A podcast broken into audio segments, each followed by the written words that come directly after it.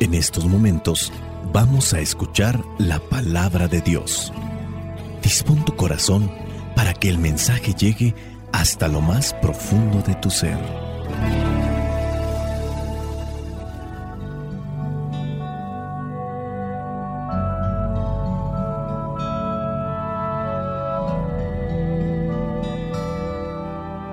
El Evangelio que la iglesia nos presenta para el día de hoy corresponde a Lucas capítulo 9 versículos del 18 al 22. Dice así, un día en que Jesús estaba orando solo y sus discípulos estaban con él, les preguntó, ¿quién dice la gente que soy yo? Ellos contestaron, algunos dicen que eres Juan el Bautista, otros dicen que eres Elías, y otros dicen que eres uno de los antiguos profetas que ha resucitado. ¿Y ustedes? ¿Quién dicen que soy? les preguntó. Y Pedro le respondió, eres el Mesías. Pero Jesús les encargó mucho que no dijeran esto a nadie. Y les dijo, el Hijo del Hombre tendrá que sufrir mucho y será rechazado por los ancianos, por los jefes de los sacerdotes y por los maestros de la ley. Lo van a matar, pero al tercer día resucitará. Palabra de Dios. Te alabamos, Señor. Señor Jesucristo, nuestro divino Salvador. Gracias te damos por tu infinito amor. Te escuchamos en la palabra, te recibimos y adoramos en la Eucaristía, te servimos en los hermanos.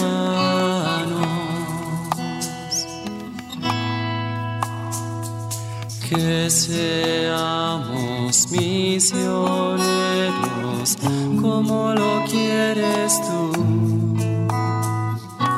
enseñando hombres el fuego de tu amor.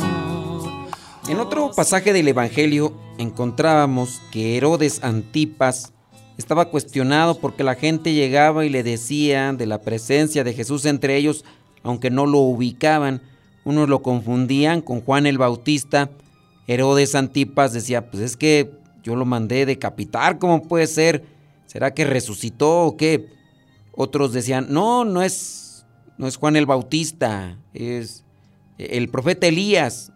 Oye, pero profeta Elías, bueno, la Biblia refiere que fue llevado en un carro de fuego. ¿Será que ya lo regresaron después de tantos y tantos años? Y otros decían, no, es otro profeta, es otro profeta de los grandes que han estado en nuestro pueblo. Era Jesús, hacía milagros y pues ahí está la opinión de la gente. Hoy en el Evangelio, nuestro Señor Jesucristo viene a hacer esa pregunta o viene a presentar este examen a sus discípulos. La escena nos presenta a Jesús orando, solo. Sus discípulos están ahí, pero pues nada más están haciendo presencia. Ahora Jesús está platicando con su Padre, sin duda intercediendo por ellos, por nosotros, por todos. Está hablando sobre su proyecto de amor, su proyecto de salvación, porque para eso es la oración. Con la oración nosotros nos fortalecemos, con la oración también iluminamos nuestro camino.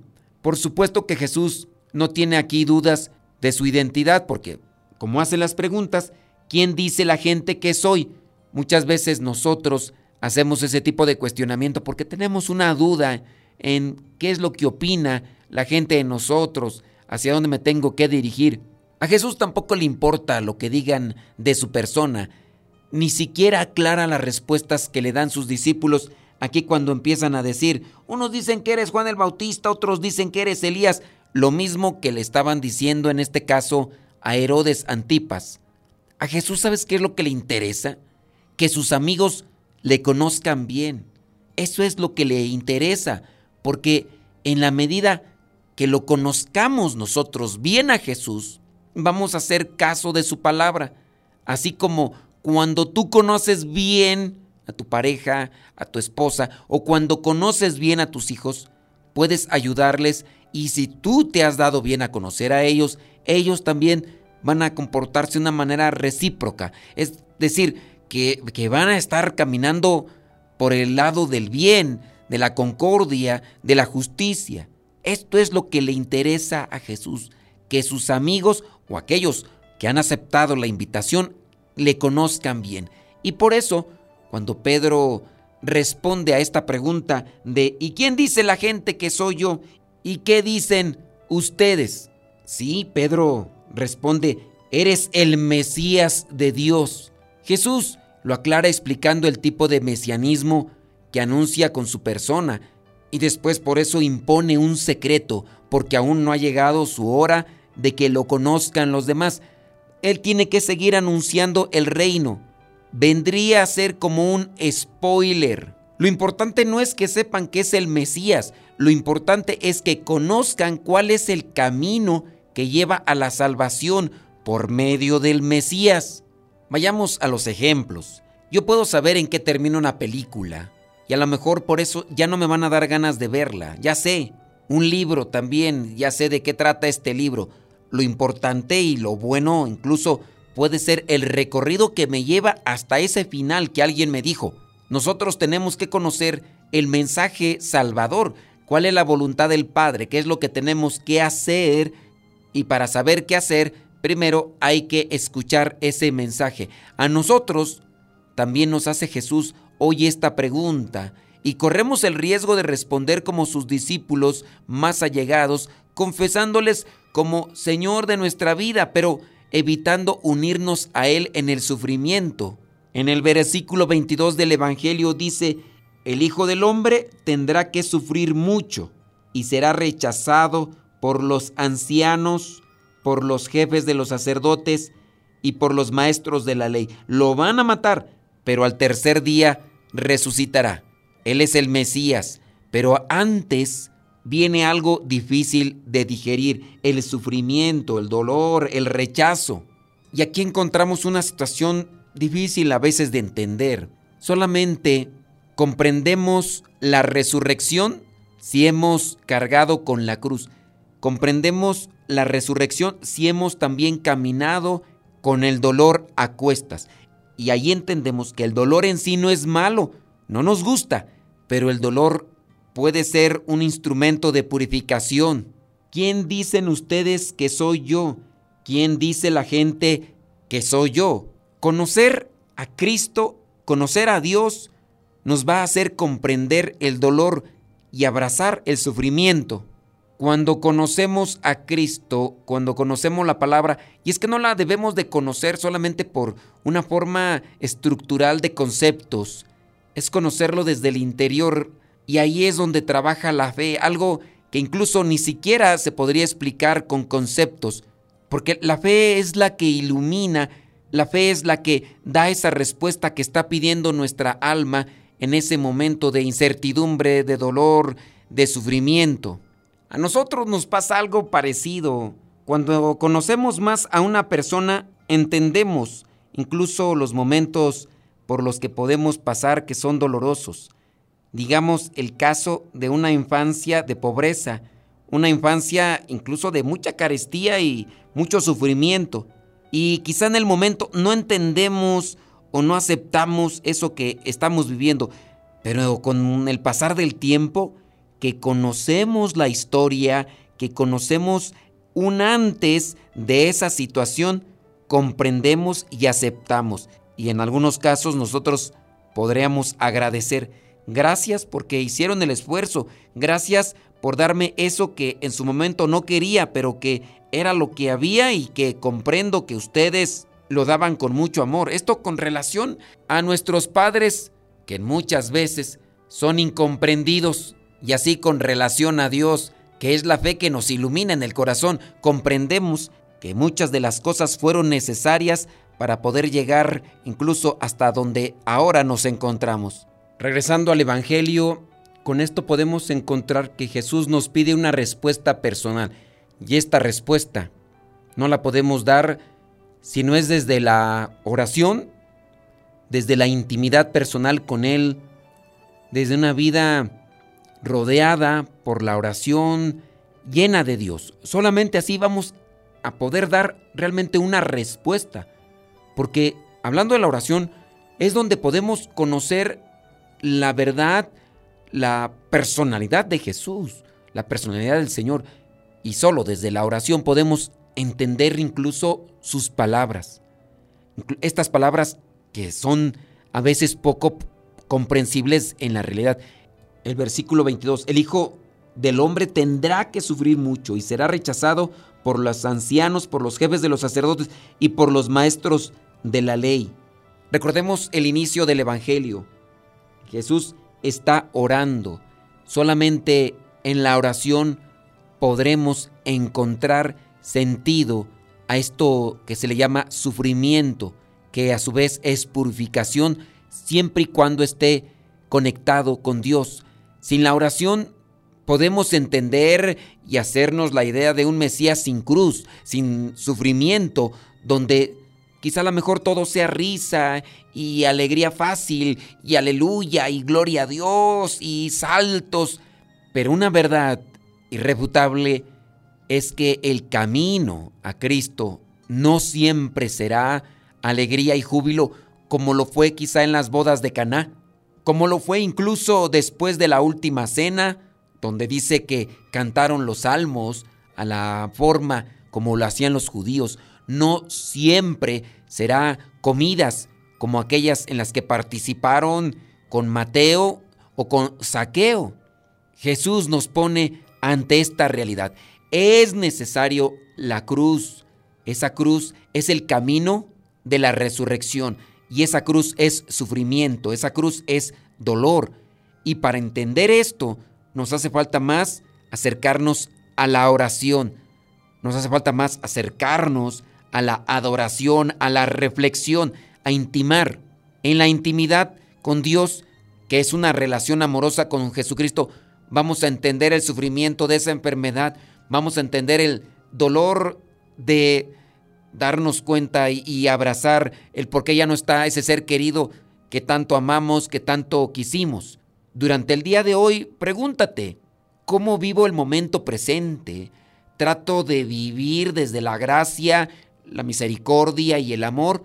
¿O por el contrario, vivo mi vida desde una óptica resignada, una óptica fatalista? ¿Quién es el Mesías? ¿Quién es Jesús para mí?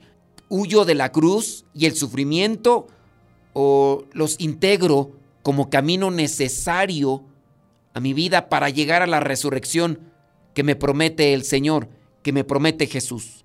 Busquemos la oración como iluminación de nuestra alma, sobre todo para volvernos a Él, volvernos a Cristo, porque eso es lo que necesitamos día con día, dejarnos iluminar por su palabra para entender ese camino de salvación. Que el Espíritu Santo nos ilumine para llegar a comprender su voluntad. Espíritu Santo, fuente de luz, ilumínanos. Espíritu Santo, fuente de luz, llénanos de tu amor. La bendición de Dios Todopoderoso, Padre, Hijo y Espíritu Santo, descienda sobre cada uno de ustedes y les acompañe siempre. Soy el Padre Modesto Lule de los misioneros servidores de la palabra. Vayamos a vivir el Evangelio.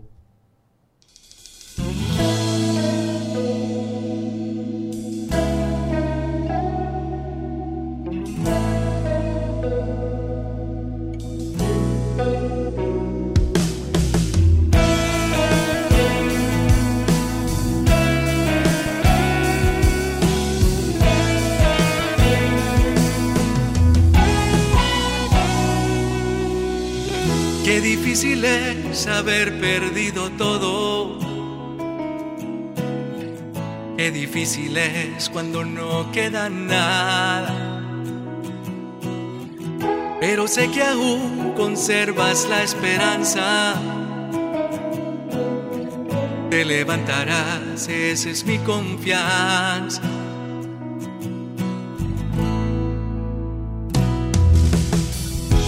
Difícil es cuando en la tormenta te sigue lloviendo y paz no encuentras. Sé que a veces piensas que todo está perdido,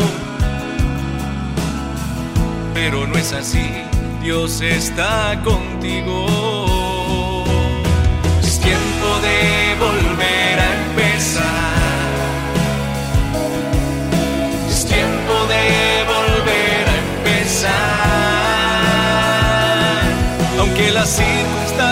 no sean favorables para ti, es tiempo de volver a empezar.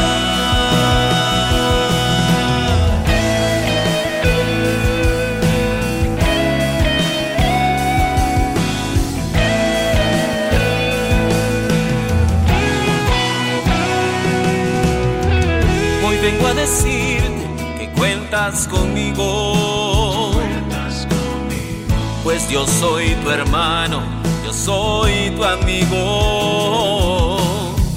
No pierdas la fe en tu corazón, pues quien te acompaña es el Señor.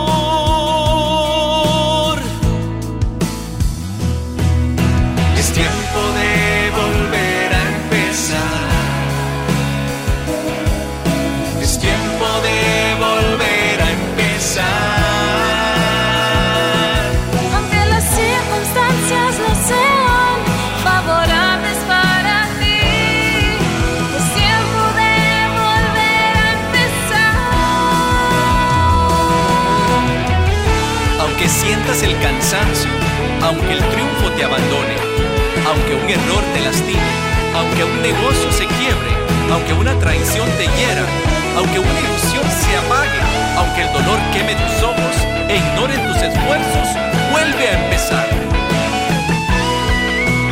Vamos a cantarle juntos, es tiempo de volver a empezar. Es tiempo de volver a empezar. Tiempo de volver a empezar. Aunque las circunstancias no sean favorables para ti, es tiempo de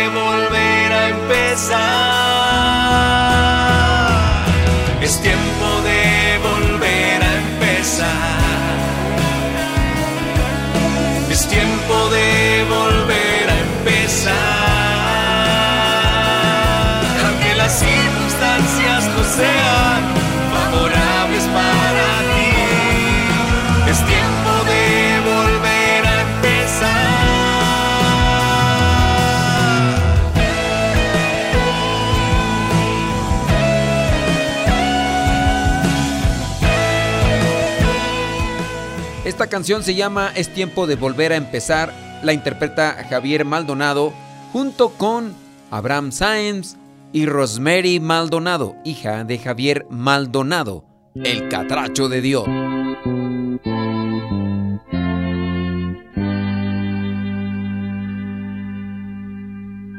Jesús,